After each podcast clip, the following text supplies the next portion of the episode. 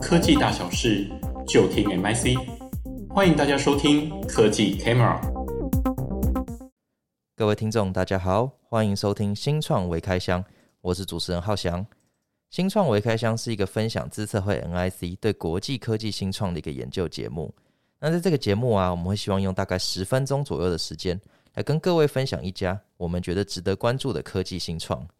那资讯安全呢，其实是一个相当重要，但是我们一般人呢，却非常容易忽视的一个领域哦。但是对于企业来说，诶，这个资安漏洞啊，却可能造成是灾难性的损失哦。那可能大家有注意到，例如像前几年呢，我们就有听到像是台积电，它因为被骇，所以它损失了二十六亿新台币哦。或者像最近比较有名的，大家如果有在关注像是区块链领域的议题的话，就注意到像是区块链游戏。S Infinity 这个游戏，它被盗走了，就是相当于一百七十五亿新台币的，就是同等值的以太币哦。那实际上最近啊，其实随着整个云端或者是五 G、AI 这些相关技术的兴起哦，那当前企业它的整个 IT 的环境，其实比起过往是更加错综复杂。那所以在整个资安的这个防护的建立上，也比过去还要来的困难非常多。所以其实我们可以观察到这几年戏股的整个新创圈呢、啊，其实资讯安全它算是一个非常热门的一个创业题目。那所以今天呢，我们就要来介绍一家叫做 Cycanito 的一个新创。那它是一家以骇客思维来创立的资安企业。那同时我们也邀请到 NIC 的产业分析师曾静莹来跟我们聊一聊 Cycanito 它背后的创业故事。静莹好，各位听众大家好，我是静莹。那静莹她主要是专精在资讯安全领域的一个相关研究哦。诶，那静莹这边首先呢，能不能跟我们谈一谈？诶，到底什么叫做基于骇客思维的资讯安全？它的意思是什么？好的，那所谓基于骇客思维的治安的话，它就是以模拟骇客的身份，对于企业进行攻击演练，也是所谓的主动式防御治安策略。那一般大家熟知的防火墙、防毒软体等等，它是属则是属于就是传统的治安策略，采取头痛医头、脚痛医脚、被动的方式来进行治安的防御。这样子防，但是这样以防守思维来进行部署，总是落后攻击者一步，而且受限于时间、人力的问题，对于风险无法即刻回复，而且需要花费大量的成本才能发现企业的关键风险。因此，通常只能增强事后修复的资安策略来降低整体的损失。那近几年，企业在加快数位转型的情况下，导致暴露于就是网际网络的资产增加。也导致就是企业的就是暴露在外部的受攻击面直接扩展。那像是在二零二一二一年的时候，台湾国内上市柜的公司就至少发生过十四件的重大自然事件。那再加上就是像是 AI 五 G 的技术的发展，也促使整个攻击复杂化，那让骇客的攻击成本也下降。所以，传统以防守思维出发的被动资安策略已经不足以提供有效的防护，这也是为何骇客思维的资安策略逐渐受到企业青睐的原因之一。嗯，确实哦，最近其实我们真的是动不动常常就听到，哎，又有哪一家大公司被害，哪一家大公司被害，而且这些大公司其实不乏我们常常就是常听到这种一线的科技巨头，所以治安确实是一个很严重的问题。那其实感觉在过去的时候，我们对于这种治安防护的策略都是比较采用这种。亡羊补牢的方式，就是等到等到那个已经出事了，然后才开始去想说，哎，我要怎么去把它修补起来？这样子，这让我想到，其实过去啊，我我曾经蛮喜欢一部漫画，它叫做《晋级的巨人》哦。那它的设定其实就是在讲说，哎，人类它就是盖了很多个高墙，其实就有点像我们现在自然里面谈的防火墙。嗯，觉得就是说，只要有这个墙，把外面的这个巨人给全部挡住，那理论上是不是就可以一劳永逸？因为反正就是有墙有洞嘛。但是其实现在这样子的做法看起来其实蛮被动的，因为你永远不知道敌人他会不会从一些你看不到的缺口去进行突破，或者是一些你想都没有想到的一些角度去突破。那所以现在感觉整个治安思维上，我们似乎真的要是反过来，主动的去思考说，诶，敌人可能会用一个什么样子的方法来攻击你，才不会让整体才有才有更有办法，就是让整个治安做到这样子一个滴水不漏的一个状态哦。没错。诶，那我很好奇，就是说。那像 Cycanito 它这样子的一个公司，他怎么会想到要用这种主动式的一个方式去创建这样的一个自然解决方案？他的创办背景是什么？怎么会想到一个这么特别的一个创业题目？好，那蛮特别的是，Scicognito 的它的两位创办人，他们都曾经在以色列的国防单位任职。那这边补充一个知识，就是其实以色列虽然它的人口只有占台湾人口的三分之一，但他们其实是仅次于美国第二大的自然强国。他们在整个云端运算啊、物物联网、自驾车等新兴领域的网络安全技术发展，都是领先于就是全球的。那由于他们在就是以色列国防单位，他们其实每天都会面临来自全球各式各样的攻击形态，所以其实他们两位就是执行长呃 Rob 跟技术长 Dima，他们在治安防御领域都拥有丰富的实战经历。那这段经历也教会了他们攻击者是如何利用组织的安全盲点来攻击组织的。因此，他们认为说，就已经不能就是光是等待攻击发生后才进行抵御，需要主动出击。正所谓知己知彼，百胜，百胜。对，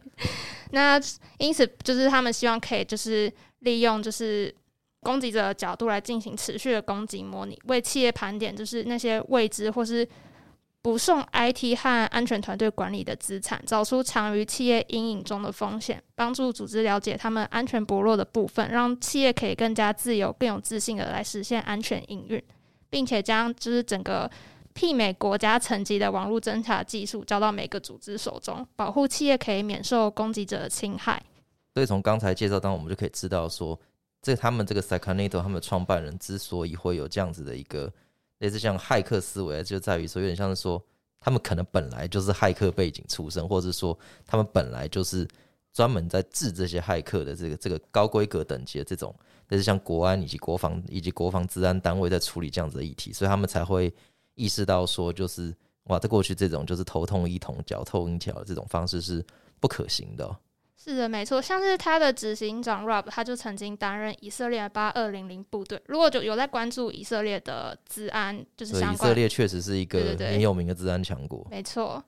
那他他要特别就是八二零零部队是他们的，就是在整个治安领域领域里面称为就是精英部队的。那他们是说，根据他们的说法是。其实这个八二零零部队是有能力可以害进全世界任何国家的军方网，呃，就是军方网络，那只来执行网络战。的那种特种部队。对对对对对。哦，那像 Scicognito 它这样子一个公司啊，就是它采用这种主动式的一个思维来去做一个治安防护。哎，那它到底它具体的产品跟它的服务到底有包含哪一些功能？它是怎么样去帮助企业的？好的，那它比较特别的是，它其实就是提供企业一个攻击面，就是企业攻受攻击面的一个管理平台。那它透过盘点企业所拥有的资产，像是包含就是它的自己内部的企业资源啊，然后还有它跟它的合作伙伴子公司的所有的资产，全部都列出来，那消除企业对于就是一些资产不确定的风险。那它是利用自然语言处理跟机器学习。资产指的是像什么东西叫做资产？嗯，像是它的伺服器啊，然后它的那些桌机，然后像是呃，一般我们在用的那些座机，都可以算是资产的一部分。所以就是它一个企业里面的软硬体，对对，都包含，都算它的资产。哦，了解。对对对。那它就是利用就是刚才提到的自然语言处理跟机器学习的演算法。那盘点出这些资产之后，并且去做一个自动分析他们资产之间的关联性，那以视并最后以视觉化的方式来呈现它的风险层级啊，它分布的地理位置跟它的所属单位等等资讯，而且它不就是它是用 SaaS 软体的方式，所以它不需要企业不需要额外部署就可以用，就是利用它的自动化安全侦测